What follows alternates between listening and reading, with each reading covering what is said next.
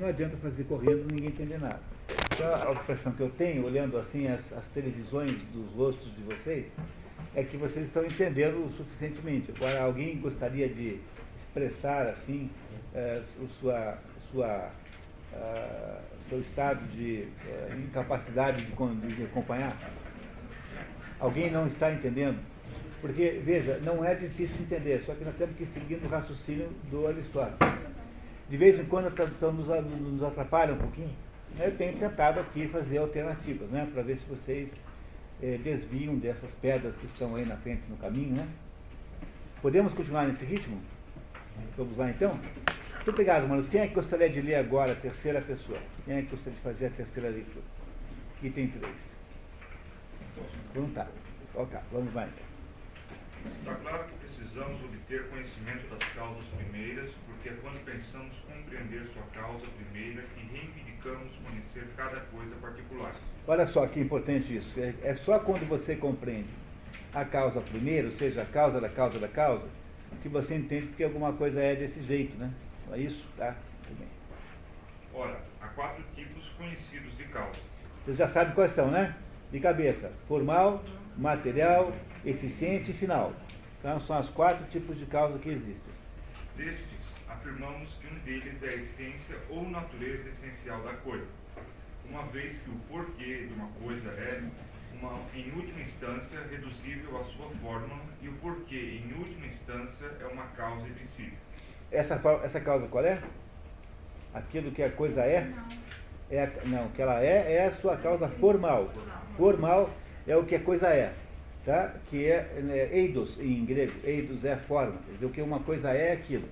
Então é aquilo pela qual você a chama. Então você chama a xícara de xícara, aí você não chama assim, quer me passar esse receptáculo côncavo é, no qual eu porei é, chá? Não, você não fala, nunca fala assim, né? Então quando você pegou aquele pedaço de barro e transformou numa xícara, ele deixou de ser um pedaço de barro de alguma maneira. Ele mudou de natureza. É por isso que é a forma quem domina a matéria. A forma é que escraviza a matéria. A matéria é escravizada da forma.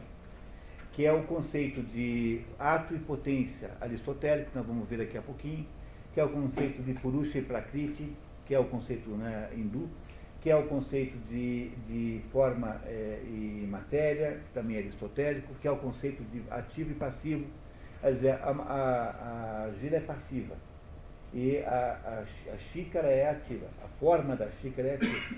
Quer dizer, ela subordina aquela matéria-prima a tal ponto que você nunca mais. É até possível que você não saiba nem mais do que aquela coisa é feita, porque de acordo com o tipo de pintura, se você não a pega na mão, você não sabe se é de plástico, se é de argila, se é de baquilite, enfim, o que for, né? pode ser um isopor, enfim. Então, o, a forma é aquilo que estabelece como as coisas são. Nós, nós somos a nossa forma. A forma humana é essa jeito que nós temos. Só que cuidado. Modernamente a forma está assim, a palavra a palavra moderna para forma grega é a Morfe é a forma que nós usamos hoje em dia. Mas para o tempo de Aristóteles, para Aristóteles e Platão, não é a morfe, é eidos. A palavra grega é, equivalente à forma. Então não é só a nossa aparência física. Por exemplo, qual é a forma humana? É um conjunto de coisas. A psicologia humana, a aparência física humana, os processos fisiológicos humanos, o modo como os, os humanos se deslocam, tudo isso é forma humana. Compreendendo que é mais do que apenas a aparência, é tudo isso junto, ao mesmo tempo, para um grego é forma. E a palavra grega não é morfe, como nós achamos que é hoje, mas é a, a palavra eidos é a palavra grega para forma, que Aristóteles está usando aqui no original. Um outro é a matéria ou substrato. O terceiro tipo de causa é o princípio do movimento. Bom, a matéria ou substrato é a causa o quê? Material, né? O outro, terceiro tipo de causa é o princípio do movimento. É, olha, vamos tentar aqui entender mais fácil. O princípio do movimento, quer dizer, o que é que fez com que aquilo se movesse, quer dizer, o que é que gerou aquilo. Qual foi o desejo que fez aquilo existir? Chama-se causa eficiente. Eficiente é a causa que move, do motor. Essa é a causa eficiente, aquela que faz a coisa existir.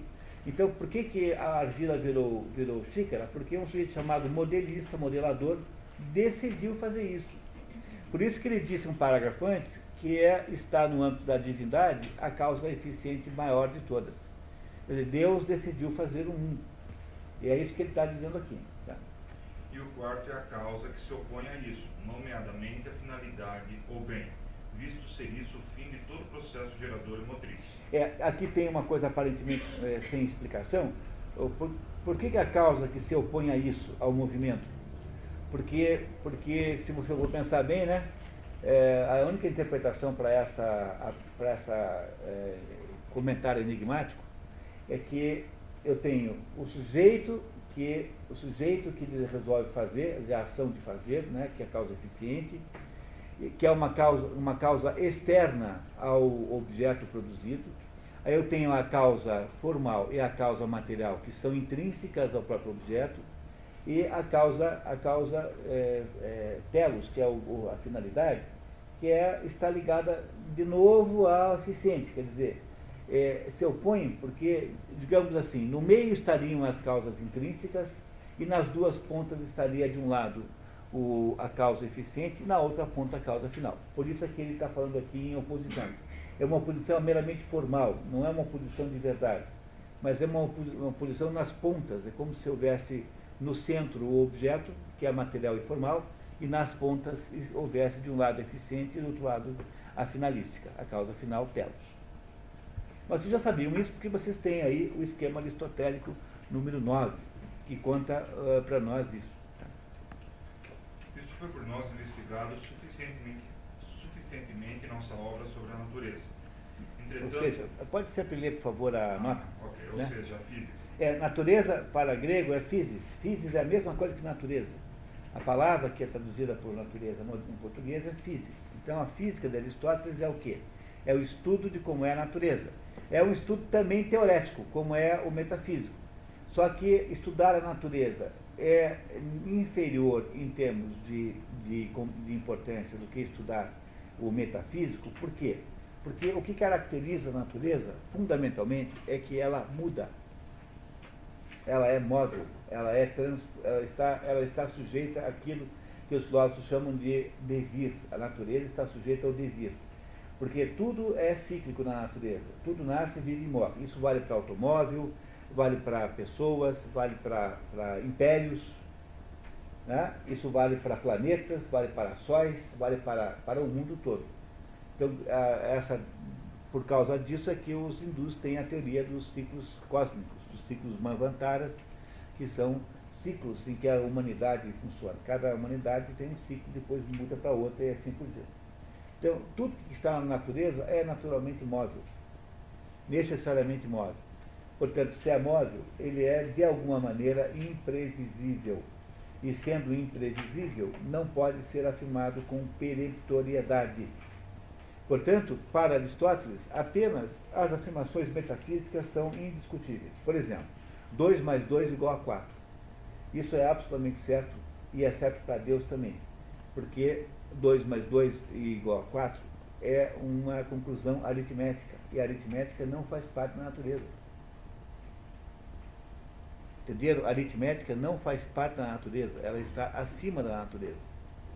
E também, é, Deus também não muda, porque Deus não faz parte da natureza. Deus criou a natureza e Deus não poderia ser de parte dela, porque se fosse assim, Deus seria cíclico como são as outras coisas.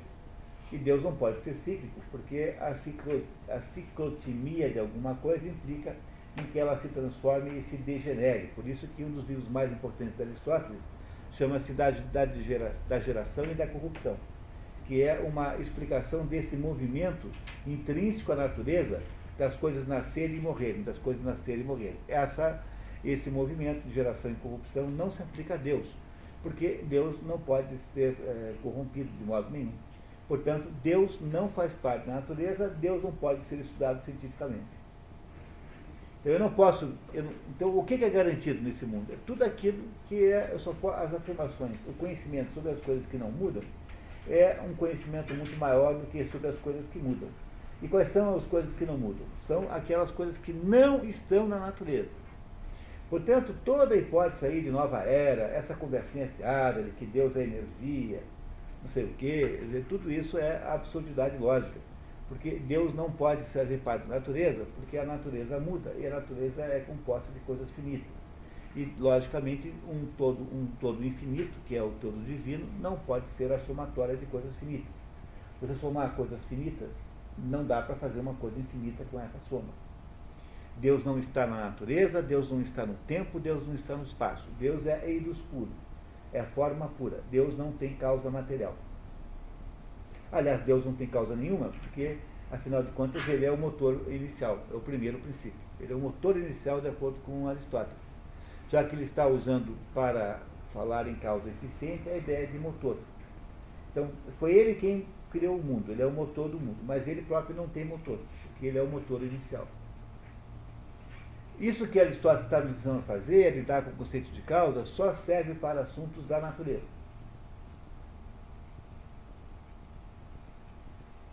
Está claro isso para vocês, pessoal? Claro, né? Claríssimo, né? Muito bem. Entretanto, recorramos à evidência daqueles que antes de nós empreenderam a investigação da realidade e filosofaram acerca da verdade, pois claramente também eles reconhecem certos princípios e causas, de modo que representará alguma ajuda para a nossa presente investigação estudarmos seu ensinamento, na medida em que ou descobriremos algum tipo de causa, ou ficaremos mais convictos quanto aos que acabamos de. E aqui então Aristóteles nos faz mais uma demonstração do seu método de trabalho, que se chama levantar o status questionis. Status questionis, o estado da, o estado do, da, da questão. Aristóteles faz isso o tempo todo, o tempo todo, o tempo todo. Dizer, antes de começar a discutir um assunto, ele fala assim, bom, aqui, antes de mim já falaram desse assunto. Fulano, Beltrano, Cicrano, etc, etc, disseram isso, aquilo, aquilo outro, etc, etc, etc, etc, etc. Então eu vou partir daqui. Porque Aristóteles precisa perseguir e encontrar um patamar mínimo a partir do qual é possível eh, começar a pensar daí para frente. Porque senão está ali o tempo todo reinventando tudo. Então, em filosofia, existe esse problema. Quer dizer, você tem patamares mínimos já atingidos que ninguém tem o direito de, dos quais ninguém tem o direito de regredir. Então, você, você tem que começar onde o pessoal parou, aí começa a ir para frente. Mas não é para começar do zero toda vez, porque isso é trabalho de louco, de maluco. E é, portanto, fundamental esse método que Aristóteles inventou, de estabelecer o status questionis Quer dizer, até que onde o pessoal foi até agora. Ele vai fazer agora uma, um estudo dos pré-socráticos. Eu preciso explicar o que é isso antes da gente ler. Porque a filosofia é inaugurada oficialmente com Sócrates. Sócrates é um sujeito que, é, que morre em 399 a.C. Quer dizer, isso significa que ele nasceu lá por 470, 470 alguma coisa, porque ele nasce, morreu com 70 e poucos anos, antes de Cristo. Entre a, a, o nascimento de Sócrates, imagine que ele fosse um adulto já em, em, em ação, né? lá por 430, mais ou menos, 440 antes de Cristo. Então, entre esta época em que Sócrates começa a trabalhar, e Sócrates não deixou escritos, nós só sabemos de Sócrates pelos seus comentaristas, sobretudo por Platão, né, é, e, que é o maior de todos eles. Então, e o ano 600 a.C., há um período da filosofia grega chamada período dos naturalistas ou dos, dos é, pré-socráticos, ou seja, aqueles que vieram antes de Sócrates. E esses pré-socráticos é o que ele vai agora nos apresentar aqui, falando, chamando todos e perguntando para cada um como é que eles achavam que causa zero. Não é isso? E os pré-socráticos são chamados de naturalistas porque, essencialmente, eram filósofos que se perguntavam assim: de que é feito o mundo? portanto, de que é feita a natureza. O mais antigo deles, embora se saiba muito pouco sobre ele, é Tales de Mileto, que é, apareceu, esteve aí no mundo por volta do ano 600 a.C. Então, de 600 a.C. até 440, por aí, que é quando Sócrates finalmente, então, produz uma, uma digamos, a metodologia da filosofia, então houve aí esta, esta existência desses filósofos que são chamados de pré-socráticos, mas que têm todos uma coisa em comum. Todos eles se perguntam, afinal de contas, do que é feito o mundo. E ele vai agora chamar esse pessoal aqui para perguntar, indagar como é que essa gente via o problema que ele está tentando resolver aqui, que é o problema da causa. Porque ele está querendo descobrir qual é a causa, né, quais são as causas maiores. Né? Então ele vai agora tentar debater isso aqui com os seus antepassados. Está claro, não é, pessoal? Desculpe, claro, não é? Por favor. A maioria dos primeiros filósofos concebeu apenas princípios materiais para todas as coisas. Aquilo, aquilo, que, aquilo de que todas as coisas consistem, procedem primordialmente e para o que, por ocasião de sua destruição, são dissolvidas em última instância, permanecendo a essência, ainda que modificada por suas afecções. Isso, dizem, é um elemento e princípio das coisas existentes. Que é que tudo se reduz a uma coisa só, e essa coisa é sujeita a afecções, quer dizer, é sujeita a modificações. E que tudo é feito disso e as coisas se dissolvem e se organizam em torno dessa única coisa central. Era essa a principal conclusão dos pré-socráticos sobre a causa. Mas sempre o que? Causa material. Né? Sempre do que a coisa é feita, causa material. Não é isso? Né? Do que a coisa é feita é causa material. Nós somos feitos de átomos, por exemplo. A ideia do Demócrito de que tudo se reduz a átomos é uma ideia pré-socrática. Demócrito é um pré-socrático. E que acha que a natureza se resume a átomos. Aristóteles, obviamente, que não vai concordar com isso e vai fazer uma certa crítica, mas antes disso, ele vai apresentar o que pensava essa turma. Tá? Então vamos ver, continuando. Daí acreditam que nada é gerado ou destruído, uma vez que essa entidade primária conserva-se sempre. Deste modo, não dizemos que Sócrates é gerado, o sentido é mais ontológico do que biológico, vem a ser, passa a existir, absolutamente ao tornar-se belo ou instruído, nem que é destruído ao perder essas qualidades, porque o substrato, o próprio Sócrates, persiste. Da mesma maneira, nada mais é gerado ou destruído, visto que há alguma entidade, ou mais de uma, que se conserva sempre e de qual todas as demais coisas são geradas. É isso é a opinião dos pré-socráticos. Tá? Tudo bem, ele vai criticar isso, tá? Nem todos concordam, entretanto, quanto ao número e caráter desses princípios. Entre eles, né, entre os pré-socráticos, há muita diferença. O ah, Giovanni Reale, desculpe, para quem quiser uma dica, é o maior estudioso, o Giovanni Reale é o autor da outra tradução, né, é o maior, maior, maior estudioso de pré-socrático que tem. Se alguém quiser entender o que são pré-socráticos, tem uma coleção maravilhosa do Giovanni Reale chamada História, História da Filosofia Antiga, que vai até o Império Romano, mais ou menos, que é a melhor obra do gênero.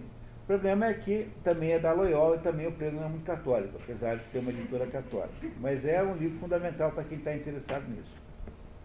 Tales, Tales de Mileto, fundador dessa escola de filosofia, conhecida como Escola Jônica, afirma que esse princípio permanente é a água, razão pela qual ele igualmente propôs que a Terra flutua na água. É, a essência do pensamento de Tales é a seguinte, que essa matéria que tudo é feita é água. Entenderam? Quer dizer, é uma tentativa que Tales faz de designar a causa material do mundo. Ele acha que é, que é água. Tá? Mas não é um único que pensa isso. Há outros que pensam assim e há outros que pensam diferente. É presumível que tenha chegado a essa hipótese a partir da observação de que o nutriente de tudo é úmido e que o próprio calor é gerado da umidade, sua existência dependendo dela e aquilo de que uma coisa gerada é sempre seu primeiro princípio. Extraída sua hipótese, portanto, disso e também do fato de as sementes de tudo apresentarem uma natureza úmida, e a água é o primeiro princípio da natureza de coisas úmidas. Está tentando explicar por que o Tales acha isso. É Aristóteles fazendo isso 300 anos depois do Tales. Né? Agora veja, é muito provável que Aristóteles tivesse muito mais material, porque os, os pré-socráticos são, ah, só se tem fragmentos, não tem, não tem livros de pré-socráticos. Então nós ficamos com os fragmentos só, nós o entendemos muito mal. Há uma certa implicância com eles, com a qual eu não concordo. Eu gosto muito dos pré-socráticos. Agora, o Aristóteles deveria ter informação sobre os pré-socráticos muito maior do que nós temos hoje. É muito maior. Então agora ele faz a primeira explicação. Será que deve ser por isso que esse pensa que é a água, a causa material de tudo, né? Então, vamos ver como é que ele continua. Alguns pensam que os homens de tempos muito antigos, muito anteriores à presente era, os quais pela primeira vez especularam a respeito dos deuses, também sustentavam essa mesma opinião sobre o princípio primordial, uma vez que representavam oceano e terras. Na mitologia primitiva e pré-olímpica, oceano, personificação divina da água, filho de Urano, personificação divina do céu, e Gaia, personificação divina da terra, é o deus do mar. É, está errado, não é o deus do mar, o oceano é o deus das águas, porque o mar, o deus do mar é o Posido, né? Poseidon, o, o o o pai da Ariel, para quem precisa de referências mais modernas, né? para quem precisa de referências mais concretas. Mas o, o, oceano não é o deus do mar, o oceano é o deus das águas, porque o oceano, supunha-se que o mar, que a água, que a terra fosse toda rodeada por um grande rio. E esse grande rio é o oceano. Tá? Então está errado, não é deus do mar, não, das águas em geral. Portanto, todas as ninfas, mesmo aquelas que nasceram da, do, do, das fontes e dos riachos, são todas filhas de oceano e não nasceram no mar. Então, tá, essa informação está rigorosamente errada. São, são, são, o oceano é o deus das águas.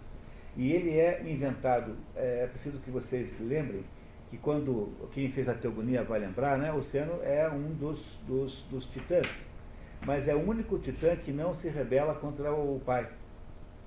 Né? O titã, ele, ele, ele fica inimigo de Crono, ele é irmão de Crono, mas ele não é, ele não ajudou Crono a castrar a castrar Urano.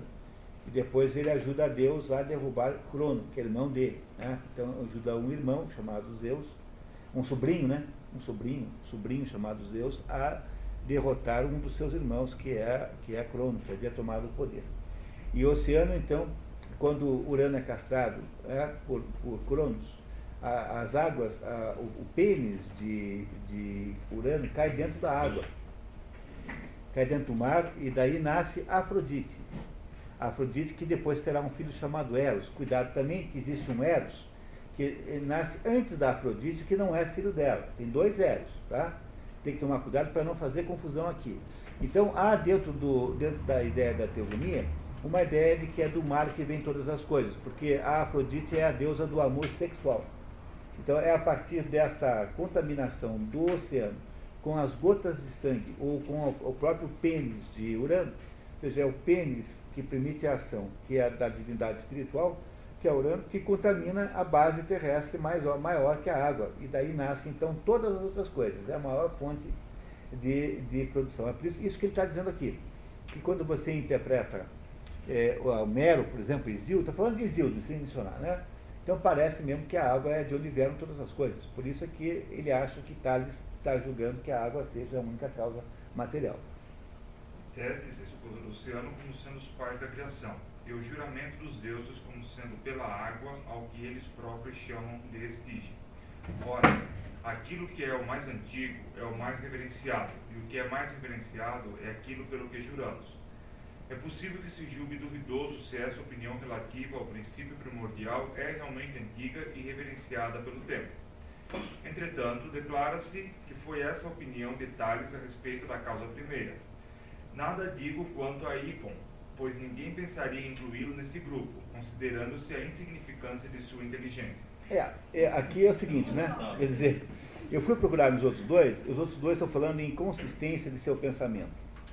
Então, aqui o Edson Bini resolveu ajudar o Aristóteles a avacalhar, avacalhar o outro, né? E a, e a razão pela qual esse hipo parece ser assim alvo de chacota é que ele era ateu, no sentido, no sentido pior de todos, né? porque um grego é, não podia ser ateu. O grego, o grego tinha que reverenciar os deuses da cidade. Né? Se a sua cidade é Atenas, então a sua deusa é a Palas Atena, que é a Minerva, para os romanos. Se o seu deus, sua cidade é Argos, então é, é assim por diante. Então você, se você está em Tebas, você tem que eh, reverenciar Artemis, porque é a deusa da cidade e assim por diante. Então, o, aqui é uma certa implicância que o tradutor aqui ajudou a, a, a extrapolar, né? Tá? Não é isso? Tá. Anaxímenes de Mileto floresceu em torno de 545 a.C. e Diógenes de Apolônia, filósofo eclético florescente na segunda metade do século V a.C., sustentaram que o ar é anterior à água e é, de todos os corpos simples, o mais primordial. É, esse Diógenes não é aquele bobalhão do, que veio depois de Aristóteles, tá? Só lembrando, tá? Esse é outro Diógenes. Tá? Não é o fundador da filosofia cínica. Esse Diógenes é um outro filósofo anterior. Então, esses daí acham que as coisas são feitas de ar e não de água, né? porque o ar vem antes da água. Hipaso de Metaponto, filósofo pitagórico aproximadamente contemporâneo de Heráclito, e Heráclito de Éfeso, floresceu no, no início do século V a.C., sustentam isso relativamente ao fogo. É o fogo que faz, é, que é a essência de todas as coisas. Reparem que quando terminar essa conversa aqui, terão sido estabelecidos os quatro elementos de que as coisas todas são feitas, que não é para servir de base para curso de geologia, entendeu? Mas, sob o ponto de vista simbólico, é absolutamente certo as coisas serem divididas nos quatro elementos: água, fogo, terra e ar. Essas quatro coisas têm um valor simbólico e absolutamente verdadeiro, simbolicamente falando, embora não sirvam para a pesquisa científica. E Empédocles de Ácaras floresceu em torno de 450 a.C., acrescentando a terra como quarto princípio aos já mencionados, toma todos os quatro estes, diz ele, conservam-se sempre e somente estão submetidos ao devir pela agregação ou desagregação ao se unirem numa unidade ou delas se separarem. É, então o que este Empédocles dizia é que os quatro elementos são permanentes e eles se juntam se separam conforme a coisa que eles formam, em proporções variáveis. Tá? Então, esses filósofos pré-socráticos aqui, de acordo com Aristóteles, todos tentaram estabelecer a causa material, achando que as coisas, todas as causas, quatro causas, resumiam-se a causa material e cada um apostou num dos elementos. Essa é a, o estudo da, do estado da questão, né? status questione que Aristóteles faz para poder continuar no seu próprio raciocínio. Está vendo? Isso aqui é rigor científico absoluto. É assim que se faz até hoje uma tese qualquer, um trabalho científico. Uma universidade faz assim, desse jeito. Deveria ser assim, né? Quer dizer, quando um estudante vai fazer um, um, estudo qualquer, ele tem que primeiro estudar tudo que se disse antes. É por isso que tem que ler uma bibliografia de referência. Senão fica uma coisa meio de maluco assim. Tá? É isso. Tá. Sobretudo num curso, digamos, é, lá, estricto senso, como mestrado e doutorado. Né? É isso. Tá. Continuamos. Anaxágoras de Clasômenas cerca 500 a 428 a.C., mais velho do que Empédocles, mas posterior em sua atividade filosófica, sustenta que os primeiros princípios são em número infinito, uma vez que afirma que, como regra geral, todas as coisas que são, como fogo e a água, homogêneas, são geradas e destruídas somente nesse sentido, por agregação e desagregação Caso contrário, não são nem geradas nem destruídas, mas conservam-se eternamente. É, esse acha que o, os primeiros princípios só existem no âmbito de cada indivíduo específico. Portanto, são como as coisas podem ser infinitas, podem ser primeiros princípios infinitos, que é, que é só quando se juntam que tem o primeiro princípio. É só quando geram um ser individual que é assim. Com base nesses dados, poder-se-ia supor que a única causa é a do tipo classificado como material. Mas à medida que os homens prosseguiram por esse caminho, as próprias circunstâncias do caso os conduziram adiante e os impeliram de avançar em suas buscas. Porque se é realmente verdadeiro que toda geração e destruição procede de um elemento, ou mesmo de mais de um, por que, se, por que sucede assim e qual é a causa? Então, então agora ele vai dizer que não dá para raciocinar como eles estão raciocinando, e vai aumentar agora o raciocínio. Não é certamente o próprio substrato que produz sua própria mudança. Quer dizer, não é a própria matéria que produz a própria mudança, como aqueles, aquelas massinhas da televisão. Não é o plástico que resolveu falar assim, opa, vou virar um copo. E o plástico virou o copo. É, nada produz-se por sua, sozinho. Quer dizer, ele está dizendo assim, por que não dá para você tentar resumir a conversa às causas materiais, porque as causas materiais transformam-se em alguma coisa por obra do, da, é, da decisão de alguém. E então, ele está dizendo aqui que o, o, barro não vira a xícara sozinho. Então, é preciso que haja uma causa eficiente também. Por isso é que ele acha que todos os anteriores estão errados e que ele está agora descobrindo que tá, o, o que é certo. Quero dizer, por exemplo, que nem a madeira nem o bronze são responsáveis pela transformação de si mesmos. A madeira não fabrica um leito, nem o bronze uma estátua, mas é alguma coisa mais, que é a causa da transformação. Ora, investigar isso significa investigar o outro tipo de causa, o princípio do movimento, como deveríamos dizer. O princípio do motor, né? Quer dizer, o que é que gerou aquilo? Como é o nome dessa causa? Causa eficiente. Tá? Então está dizendo que é impossível. Seja qual for o modo como os quatro elementos se transformam, Né? Não é isso? Seja qual for o jeito, tanto faz. Tem de haver alguma causa que faz isso acontecer. E que seria incrível se as coisas se transformassem sozinhas. Mas não é assim. Então ele está vendo já um defeito na filosofia antiga, para ele, de não se considerar a causa eficiente. E é isso que ele vai agora defender. Os que foram efetivamente os primeiros a, a empreender esta investigação que sustentaram que o substrato é uma coisa, não experimentaram apreensões com seu objeto de estudo. É, então, então aqui, é, essa tradução é estranha. Então eu refiz aqui, olhando para as outras fontes, que o substrato é tudo. Não é que é uma coisa, que o substrato é tudo. Então aqueles que, em primeiro lugar, resolveram achar que o substrato, que é a matéria, é tudo, não experimentaram apreensões, quer dizer, não perceberam as aporias. Né? É isso que significa experimentar ah, apreensões. Não perceberam que havia alguma coisa profundamente contraditória, que é você imaginar que as coisas podem ser feitas por intermédio de um Deus ex machina. Quer dizer, que, a, que a, a, os feijões viram feijoada por uma iniciativa própria. Não é isso?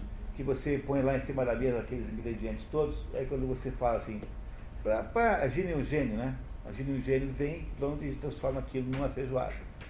Teve o cara da geração espontânea no século XIX, é, é, pois é, mas, mas, sempre tem essa possibilidade né, de, de, alguém propor isso mais tarde. Quer dizer, o que ele está dizendo é que os primeiros que estudaram esse assunto não entenderam, não se deram conta de que havia alguma coisa contraditória nessa é, redução de todas as causas à causa material exclusivamente. Ou seja, ele destrói a teoria do Big Bang aqui já, é isso? Ele não destrói a teoria do Big Bang porque a teoria, a, a, a teologia de Aristóteles funcionaria nesse caso mais ou menos assim. É assim, olha, é, é do interesse, da, o, motor, o motor inicial criou o mundo. Agora, como criou? Bom, aí tanto faz. Aí é preciso que os cientistas investiguem. É o mesmo problema da, da diferença que há entre os evolucionistas e os criacionistas. Porque essa pretensa oposição de um com o outro é uma oposição criada pelos evolucionistas. Porque toda vez que alguém propõe, pede aos evolucionistas provas da sua teoria, eles xingam a pessoa que está perguntando isso de criacionista, como se fosse alguém monstruosamente mal. Mas veja, se o ponto de vista de alguém que tem uma perspectiva cristã da vida, uma religiosa, então não há nenhum conflito com nada, porque o sujeito que acredita em Deus, ele conclui assim, Deus criou o mundo. Ponto. Não tem, para esse, está tudo resolvido. Agora, como? Aí pode ser que tenha criado rapidamente, pode ser que tenha criado devagar, pode ser criado por evolução, pode ter sido criado de alguma outra maneira, por geração espontânea.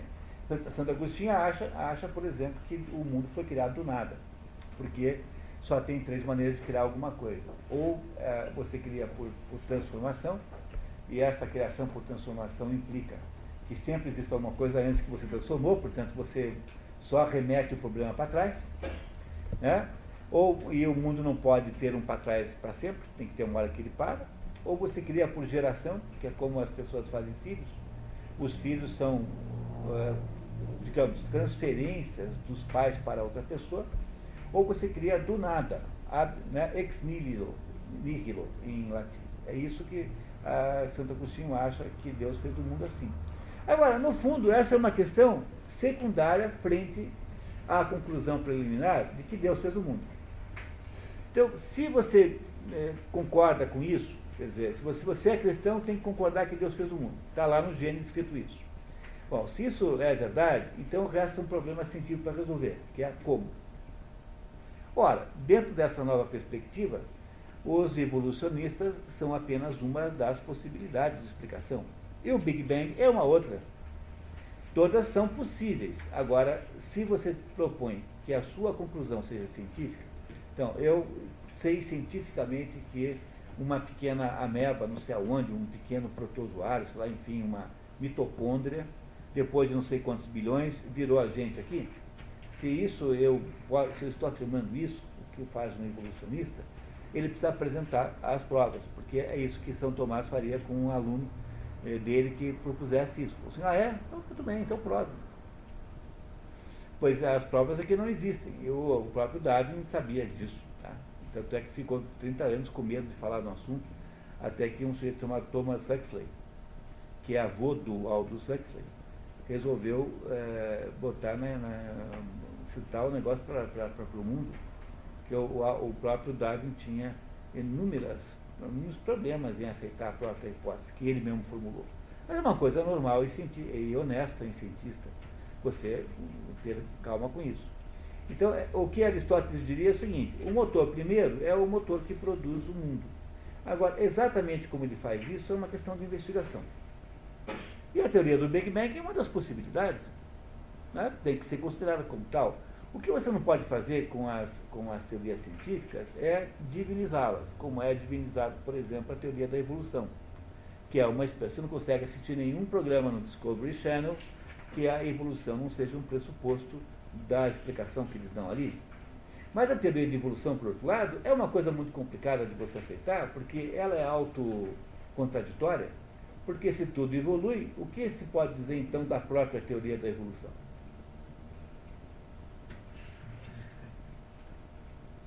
Daqui a um bilhão de anos, vamos dizer assim, não. Há um bilhão atrás, um monte de macacos que somos nós, acreditava nisso. Porque a teoria terá evoluído em um bilhão de anos. Né? Então, ah, mas a teoria da evolução não vai evoluir mais. Ah, então se ela não evolui, ela é um conhecimento permanente. É um processo permanente da vida. Mas um processo permanente da vida não é contraditório com a ideia de que tudo evolui? Esse é o primeiro problema da evolução, é que quando você vai lá botar as cartas na mesa, é difícil de fechar a canastra lá. E, e o problema é que os evolucionistas não querem debater o assunto cientificamente, e ficam xingando de criacionista todo mundo que faz a pergunta. Que não é uma maneira muito científica de debater assunto nenhum. Não é? Porque, de fato, a teoria da evolução é apenas uma hipótese e não é nada comprovado. Isso não obrigatoriamente faz com que ela vá cair. A gente continua no ponto de física newtoniana, serve para isso muito bem, continua assim. Mas aqui nós estamos falando de uma coisa prática, né? porque aí eu tenho um grau de de, digamos, imprecisão tão grande, porque as nossas distâncias, eh, volumes, velocidades são tão pequenos, que aqui eu posso usar uma metodologia, por exemplo, em arquitetura, não sei se você sabia, mas a tolerância para uma parede ficar maior ou menor do que o planejado é 5 centímetros. Pô, imagine um negócio desse num, num pistão de caminhão. Imaginaram uma coisa dessa? Quer dizer, há determinados assuntos que, pela sua natureza, são rudimentares em termos de precisão. Né? Mas a teoria da evolução não é uma aplicação prática, porque o problema da, da aplicação prática é que ela fala sempre por si própria. Por exemplo, se alguém tem uma tecnologia para curar frieira, que seja aí fazer qualquer coisa, misturar café com pinho-sol e mandar benzer e jogar no pé e cura frieira, se alguém faz cura frieira assim, pô, isso já valeu, pô, não interessa nem saber por quê. Quer dizer, a tecnologia não precisa entender por que, funciona, basta funcionar. Mas ciência não, porque a, a ciência necessariamente precisa dizer assim, isso funciona por causa disso, disso, disso, disso, disso, disso. A argumentação em defesa da teoria da evolução é que ninguém, ninguém apresentou. Portanto, ela é, no fundo, no fundo, uma hipótese mitológica. Ela é uma hipótese, digamos assim, ficcional. Ela pode ter alguma coisa de bom, eu também não sei se é verdade, mas em princípio, ela não está em contraste, em conflito com nenhuma espécie de conclusão religiosa. Eu queria que vocês entendessem isso. Porque para alguém que está olhando para isso é, do ponto de vista religioso, Deus criou o mundo. Ponto. Agora, como ele fez, é um problema que deriva da primeira conclusão. E essa, essa metodologia de fazer isso, aí tem que. é, é problema científico mesmo. Mas o, o, problema todo é que quando você propõe uma explicação científica, você não tem o direito de recusar as consequências disso. Você é obrigado a comprovar. Não é assim? Você não tem que dizer, não, mas eu estou provando que ela diz daquilo aquilo outro. Esse é o problema central. Quer dizer, para Aristóteles, há, portanto, dois níveis de conhecimento muito claros. E é, é na metafísica que você percebe o quanto Aristóteles é, de alguma maneira, platônico. Porque ele está dizendo o seguinte, que o, o, conhecimento desse mundo físico, que é a física, é um conhecimento imperfeito em relação ao conhecimento do mundo metafísico. Porque quando eu faço uma, uma afirmação metafísica, por exemplo, quando eu digo assim, Só aquilo que tem potência de existir pode existir. Essa afirmação é, é absolutamente retocável. Porque se alguma coisa não existe é porque não tinha potência de existir. Ora, se alguma coisa para poder existir tem que ter antes da potência, isso aplica-se também ao mundo. Quer dizer, o mundo para poder existir tinha que ter em algum lugar a potência de existir. Mas esta potência não está no mundo propriamente dito, ele não está no próprio mundo, está fora do mundo. Portanto, essa é uma potência metafísica. Pois essa afirmação que eu fiz é absolutamente irretocável. Ela é líquida e certa. É aquilo que os gregos, os gregos chamariam de apodítico. Apodítico é o que não pode ser quebrado. Tá? É absolutamente cristalinamente certo. Pois só há um único nível de conhecimento humano em que é possível conhecimento tal conhecimento apodítico, que é o conhecimento fora do mundo, o conhecimento metafísico. No mundo, os conhecimentos humanos são aproximativos. Você tem uma certa hipótese, começa a trabalhar com ela, daí de repente você descobre que não há geração espontânea. Ah, porque você viu lá o bichinho e tal. Né? Então você não está mais percebendo, está vendo que não tem geração espontânea. E o que acontece fundamentalmente no mundo da física é que os cientistas vão mudando de ideia o tempo todo. Portanto, é muito perigoso, é perigosíssimo você é, partir de um conhecimento científico é, para afirmar alguma coisa é, peremptoriamente certa, porque é muito provável que esse negócio não se sustente ao longo do tempo. Quiseram o maior exemplo de todos essa conversa maluca sobre aquecimento global. Eu colecionei aí ao longo de meses é, todas as opiniões, as variações de opinião sobre isso. Então há cientistas que dizem que não há nenhum aquecimento global, ao contrário, estamos nas vésperas de um esfriamento global. E que esse aquecimento global equivale àquele, àquele calor que dá antes da tempestade. Há outro grupo de cientistas que acha que há um aquecimento global, mas ele é completamente natural, porque o planeta sempre esfria o tempo todo. Há outros cientistas que acham que o aquecimento global é, existe e é antropogênico, que é essa turma que faz barulho para ganhar um dinheirinho para poder salvar o planeta, que é essa turma de ONG e cientistas que não para de, né, de gritar fogo na floresta, fogo na floresta, é o Al Gore. Mas quando você olha para esse assunto, então eu não estou nem discutindo mérito, eu estou apenas dizendo que não há nenhuma unanimidade científica em todo esse assunto. Se não quiser saber quais são os cientistas de cada lado, eu tenho a lista só no pedir, pede para a Patrícia que ela envie. É, apenas para você ter referências de nomes que não estão unificados. Portanto, a ideia de que possa haver uma unidade no pensamento científico disso é um embuste. O que há é um grupo muito panfletário, muito ruidoso, que precisa criar uma espécie de antecâmara do fim do mundo para poder continuar arrancando o dinheiro dos governos, das instituições internacionais, etc, etc. Isso é uma espécie de empresa, de indústria. Não, compreenderam? Ah, então, é, consciência, nós temos que ter todos os cuidados do mundo, porque como o conhecimento científico é, é, é, é gerado a partir de um objeto cambiante que está subordinado ao devir, que é a física, que é a natureza, é, como é que você pode fazer afirmações definitivas sobre isso? Esse é o problema. Né?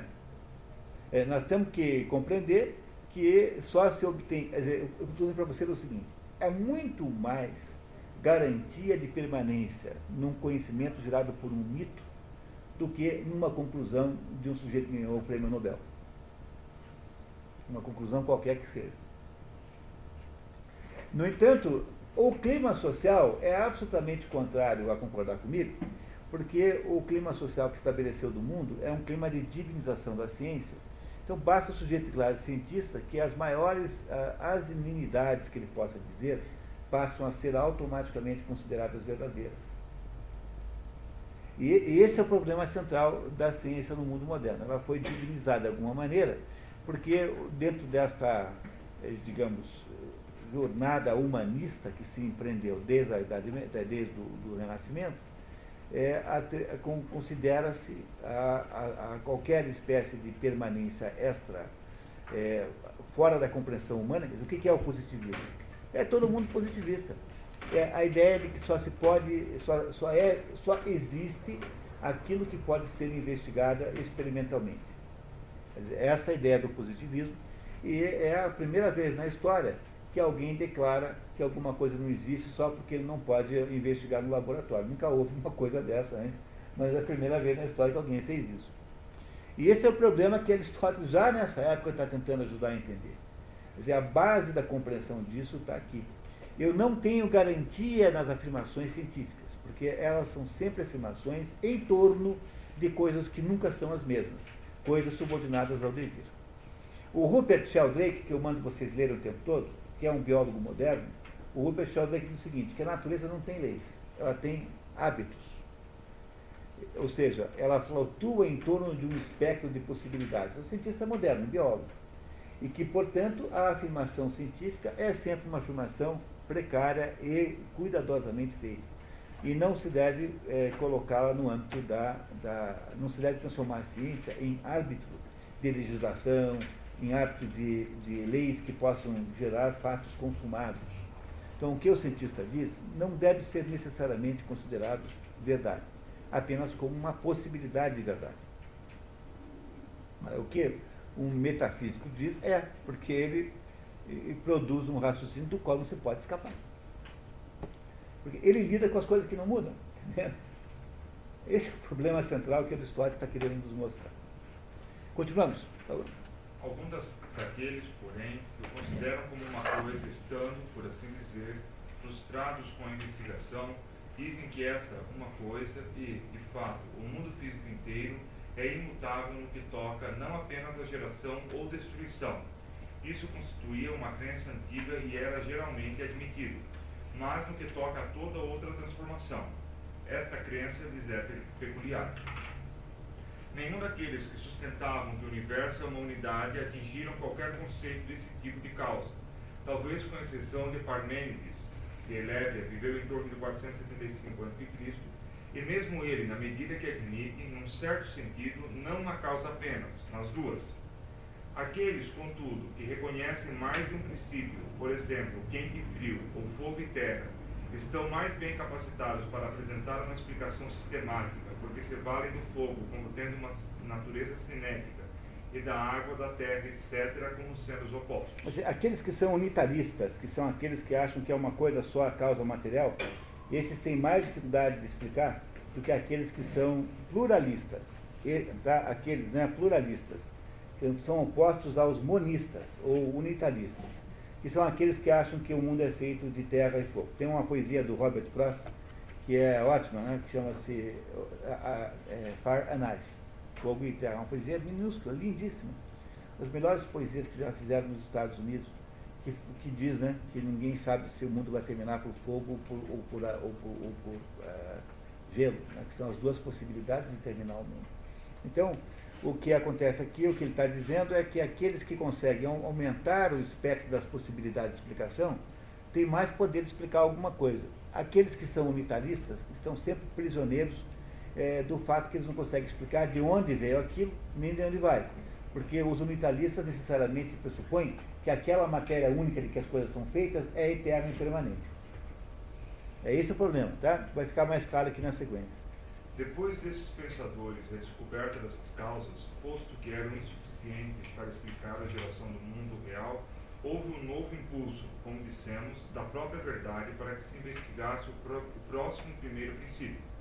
Isso porque, presumi, presumivelmente, carece de naturalidade que o fogo ou a terra ou qualquer outro desses elementos faça coisas existentes manifestarem excelência e beleza. É, o próximo primeiro princípio é o princípio finalista, é a causa final, tá?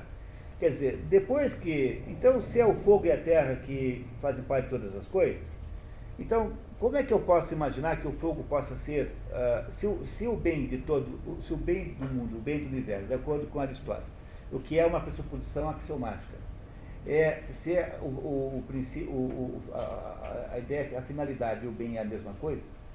Então, quando o fogo destrói uma casa, como é que eu posso imaginar que o fogo seja o princípio? Porque, afinal de contas, o fogo destrói e não embeleza nada. Pode ser que embeleze, por exemplo, quando ele cozinha uma peça de cerâmica. Mas ele, às vezes, não embeleza, faz o contrário, ele destrói a peça de cerâmica. Então, ele, pelo, pela ideia de um único princípio material, você não consegue explicar para que, que o mundo existe. Porque tem de ter um telos, tem que ter uma finalidade, que é a causa final. Mas para ter um telos, tem de ter o quê? Tem de ter uma causa eficiente que eu deseje. Não é isso? Dizer, o que ele está fazendo é desmontando a hipótese dos pré-socráticos, mostrando que ela é insustentável. Você não consegue segurar esse negócio. Porque se a causa material é uma coisa que existe, como é que eu posso explicar a, a finalidade do mundo por ela? Porque, afinal, né, dentro da matéria existem as coisas boas, as coisas ruins, as coisas é, destrutivas e construtivas. E aí, como é que eu explico o mundo? Não explico mais.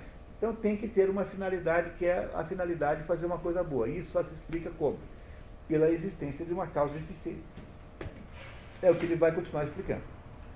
Ou, de fato, que esses pensadores tenham sustentado tal ponto de vista Tampouco era satisfatório atribuir uma matéria de tal importância e espontaneidade à sorte. Assim, quando alguém afirmou que há inteligência na natureza, tal como nos animais, e que está que, está é, que esta é a causa de toda a ordem e arranjo, pareceu um homem ajuizado em contraste com as afirmações casuais de seus predecessores. Quer dizer, a ideia de ter uma inteligência é a ideia de ter um princípio eficiente, que é, no caso da xícara, é o modelista. Né? Não é isso? Ele tem um princípio inteligente. No caso do universo todo, tem que ter um também. É por isso que o motor primeiro tem que ser isso. Sabemos decididamente que Anaxágoras adotou esse parecer, mas acredita-se a Hermótimo de Clasômenas, personagem cuja existência histórica é altamente duvidosa. É, na verdade, ele é um personagem lendário, é uma personalidade lendária que tinha capacidade de sair do corpo é um personagem é, mitológico, não é uma pessoa, uma pessoa que existiu. O mérito de tê-la formulado antes. Esses pensadores, portanto, que sustentavam essa opinião, supuseram um princípio nas coisas que é a causa da beleza e do bem, e o tipo de causa pela qual o movimento é comunicado às coisas. Tá, então ele está descobrindo aqui em outros pensadores uma espécie de resquício já de, de, na, na, já de, de sementes da causa eficiente, da causa final mostrando que, né, fazendo aquilo que ele prometeu, fazendo o status questiones. E vamos terminar esse quarto então, pessoal? Tá? Quem é gostaria de ler agora? Muito obrigado, hein? Quem é que gostaria de ser o último leitor?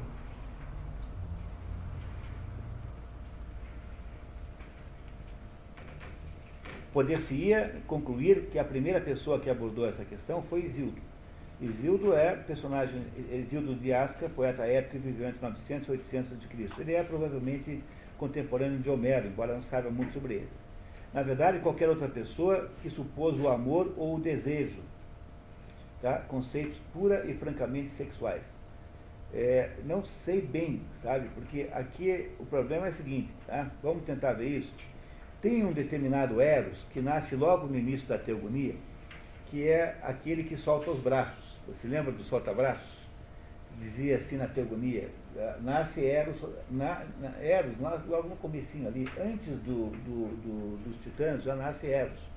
Esse Eros aí é uma espécie de amor que faz o mundo existir. Não é igual ao Eros, filho de Afrodite, que é o sujeito do amor sexual.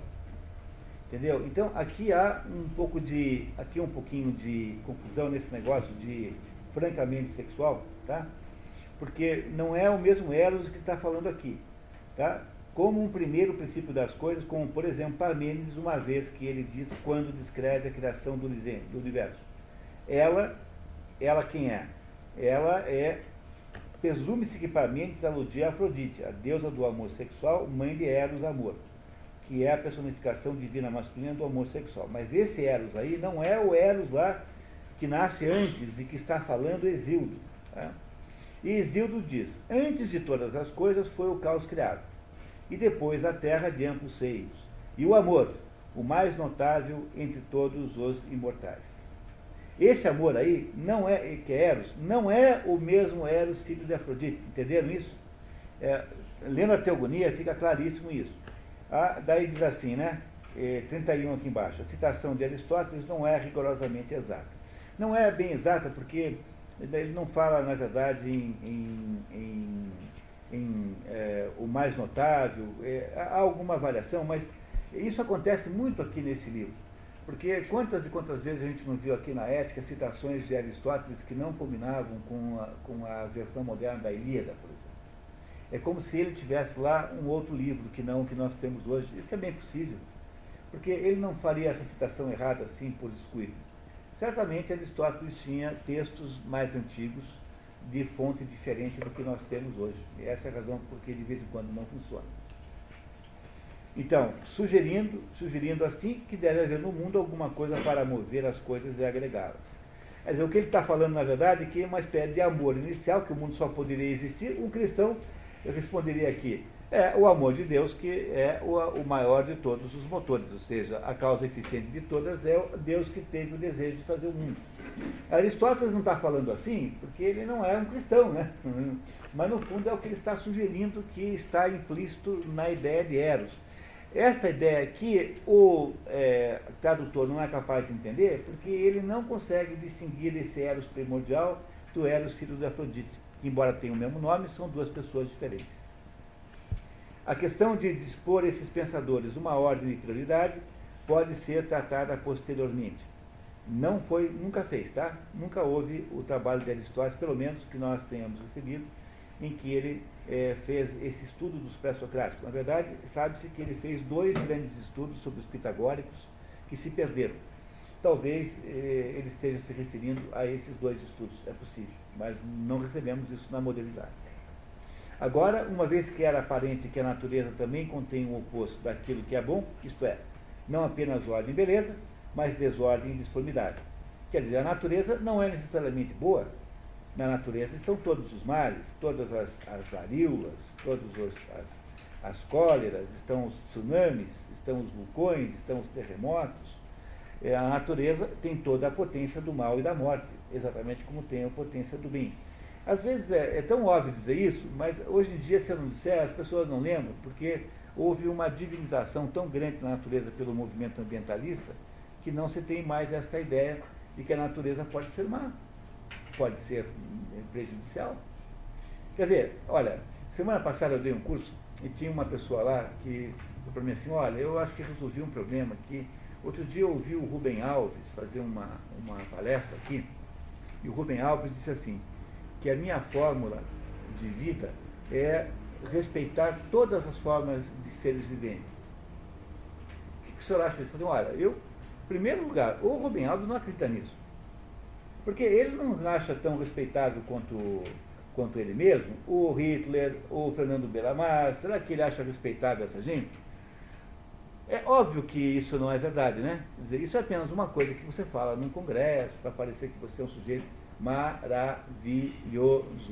Né? E de fato, a pessoa que ouviu aquilo veio me contar como sendo, como estando profundamente impressionada com aquela observação maravilhosa. Mas a verdade não é assim. Você, obviamente, olhando em volta de você, tem pessoas em volta de você que são completamente desprezíveis e pelas quais você não tem respeito nenhum, e não é para ter mesmo. Você vai respeitar um sujeito que matou 15 pessoas semana passada, pra, não queriam lá ser traficantes? Isso é alvo, uma pessoa alvo de respeito?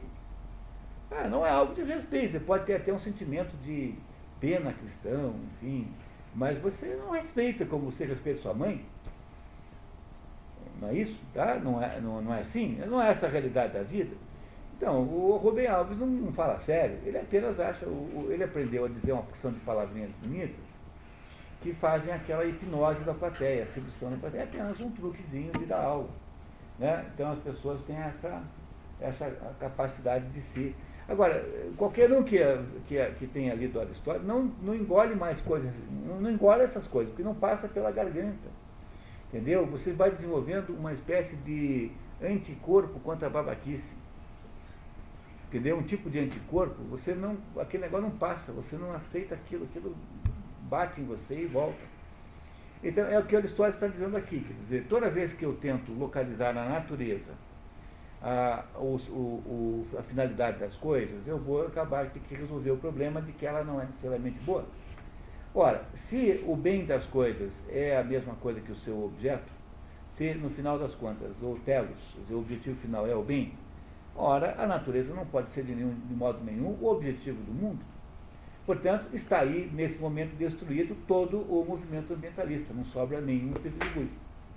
Porque não se pode botar a natureza como centro da existência humana, como centro da, da, da, da experiência humana. A natureza é um lugar onde você está e que produz as possibilidades de ação e as impossibilidades de ação. As duas estão dentro da própria natureza.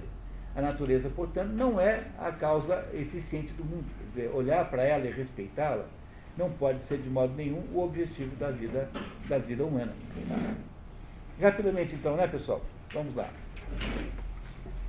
Uh, e, que há, e, e que há mais coisas mais divulgadas do que coisas boas e nobres. É só ligar a televisão para você perceber quanto isso é verdade. Né?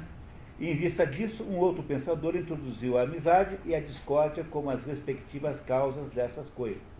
Pois, se alguém acompanhar e apreciar as afirmações de Empédocles, atentando para o seu significado real, e não se detendo em sua linguagem obscura, descobrirá que a amizade é a causa do bem e a discórdia é a causa do mal. Essa é a opinião do Empédocles.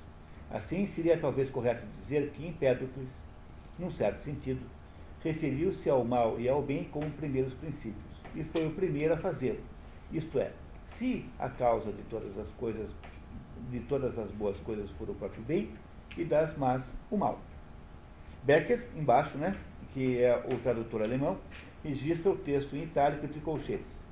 Quer dizer, como sendo uma interpolação. Significa que alguém foi lá e botou aquele eh, das más o mal depois de Aristóteles. Não é uma, não está no original.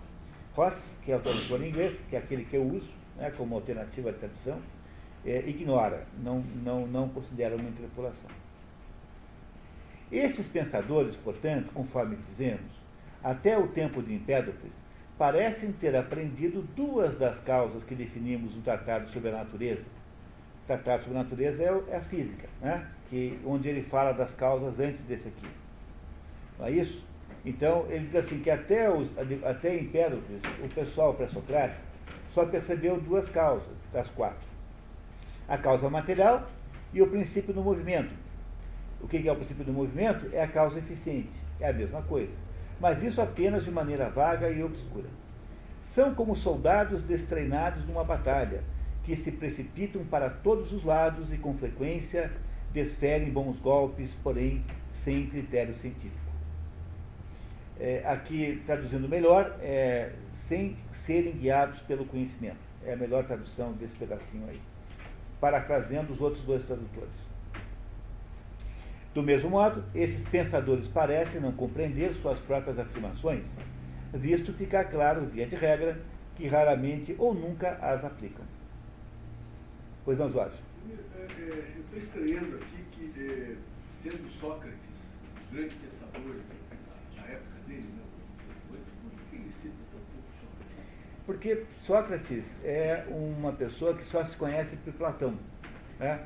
Então, você tem duas biografias de Sócrates. Platão, uh, todos os diálogos platônicos, exceto as leis, em que ele mesmo, Platão, é que é o interlocutor, uh, Sócrates é o interlocutor. São diálogos conduzidos em torno de Sócrates. Todos os diálogos platônicos. Os trinta e poucos. É claro que os diálogos mais velhos, quando se sabe que é um diálogo mais velho, são muito parecidos com o que Sócrates pensava, mas os mais novos são cada vez mais platônicos. Não é isso? Não, os mais novos, os mais recentes, tá? são mais platônicos. Aí você tem um outro fulano chamado Xenofonte, que não é filósofo, mas é historiador, que também escreveu uma apologia de Sócrates, que é a descrição do julgamento, e que fez muitos comentários sobre Sócrates, era aluno de Sócrates. Mas Sócrates, pessoalmente, nunca escreveu uma única página. Então, Aristóteles tem sempre o cuidado de, soltar, é, de citar Sócrates com muita parcimônia, porque ele, no fundo, não sabe bem o que é que é socrático e o que é platônico. Compreende? Ele, ele, há em torno de Sócrates, nesse momento, já uma espécie já de mitologia. Ele não conheceu Sócrates, ele nasceu 15, 17 anos depois da morte de Sócrates. Mas ele sabe que Sócrates não tem obra para poder citar. Ele diz, olha, de acordo com Sócrates em tal lugar. Então ele é cuidadoso, porque afinal os riscos aqui de você se se está errado, são muito altos, porque será Sócrates não está dizendo aquilo? Então, ele nunca cita Sócrates como origem de nenhuma informação, mas como exemplo de homem. Isso está muito bem observado, é isso mesmo. Ele, de modo geral, não cita Sócrates como fonte. Ele, quando cita alguma fonte, ele indica sempre o diálogo platônico, porque ele sabe que aí há um problema da qualidade da fonte que não pode ser desmerecida. Ok? Então, continuamos, rapidamente para terminar. Estamos aí bem no meio da página, né? Anaxágoras, não é isso? Anaxágoras vale-se da inteligência como um dispositivo artificial. Os outros dois chamaram de Deus ex machina. O que é um Deus ex machina? No, sobretudo no teatro de Eurípides, de repente tem uma situação lá encrencada que ninguém consegue resolver, daí aparece uma máquina, um, um equipamento, sei lá, trazendo um Deus em pessoa que vem e dá um parecer sobre a situação. Então, Deus ex machina é um, um recurso de teatro que os gregos faziam, sobretudo Eurípides. Então, está dizendo que o Anaxágoras faz o quê? Ele apresenta lá né, apresenta lá uma, uma, a inteligência como se fosse um Deus ex machina, mas não argumenta é, de acordo. Né? Então, Anaxagoras vale da inteligência como um dispositivo artificial para a produção de ordem e arrasta para todo lugar em que se encontra perdido para explicar algum efeito necessário. Mas em todas as demais situações atribui a causa dos eventos a qualquer coisa menos a inteligência. Veja, são todas insinuações irônicas, né? Além disso, Empédocles realmente utiliza causas num grau superior a Anaxágoras, mas não suficientemente tampouco atinge a coerência do seu uso. De qualquer modo, né, aqui seria melhor dizer, no seu discurso, a amizade, no discurso de Empédocles, né, é, a amizade muitas vezes segrega, separa, e a discórdia, e a discórdia une. Porque sempre que o universo é segregado de seus elementos pela discórdia, o fogo e cada um dos outros elementos são aglomerados numa unidade. E sempre que, todos agrega que são todos agregados novamente pela amizade, as partículas de cada elemento são, mais uma vez, segregadas. Quer dizer, o, a amizade é quando os elementos se juntam, aí eles se juntam é, num todo, é, multielemental. E, e a discórdia é quando os elementos voltam a ser apenas os elementos. Fogo é fogo, água é água, a terra é terra. Esse é o sentido do que está escrito aqui. A interpretação que está ali. Né? Empédocles, portanto, diferiu de seus predecessores por ter sido o primeiro a introduzir a divisão dessa causa, fazendo do princípio do movimento não apenas uma força, mas duas forças contrárias e distintas. Ou seja, há uma força que une e uma força que desune.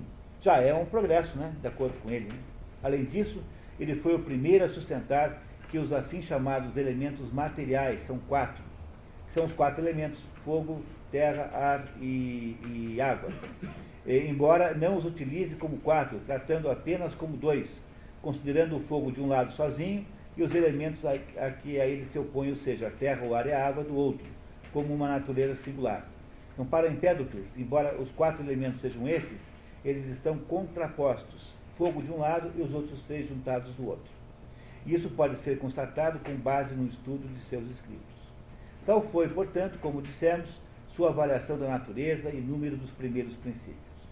Leucipo, de quem não se conhece muita coisa, a não ser que floresceu em torno de 440 a.C., entretanto, seu discípulo Demócrito, Demócrito de Abdera, floresceu em torno de 420, Demócrito é muito famoso por causa da teoria atomística, átomos é aquilo que não pode ser cortado, sustenta que os elementos são cheio e vazio, classificando o primeiro como ser e o segundo como não ser.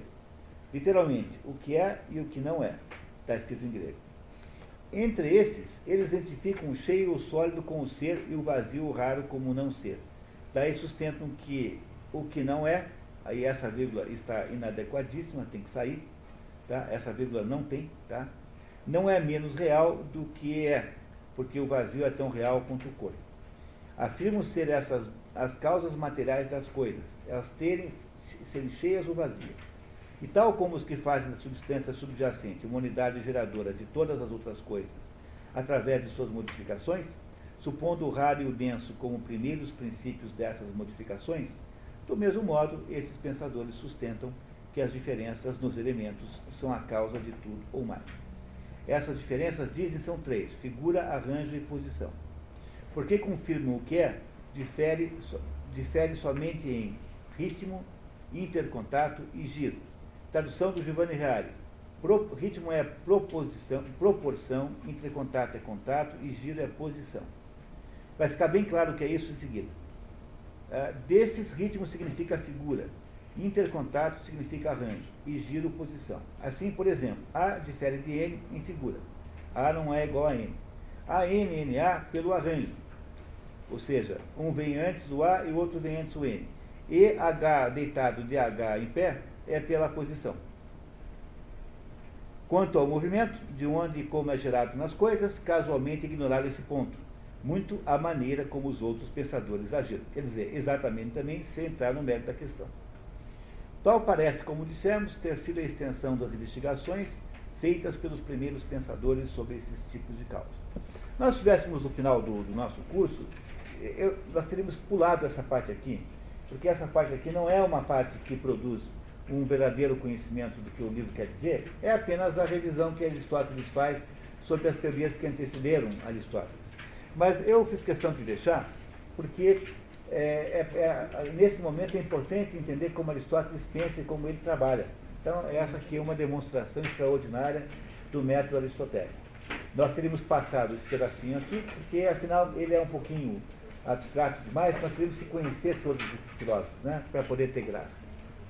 E com isso a gente fez a primeira tentativa de leitura aqui da metafísica. Tem alguém que ficou muito, muito assustado? Não. Alguém está tá, tá sentindo muita dificuldade, com sinceridade? Está muito difícil isso? Não, né? Não, qualquer pessoa aí consegue tocar isso, né? Não é, não é assim? Eu acho que está dentro da nossa acessível, tá?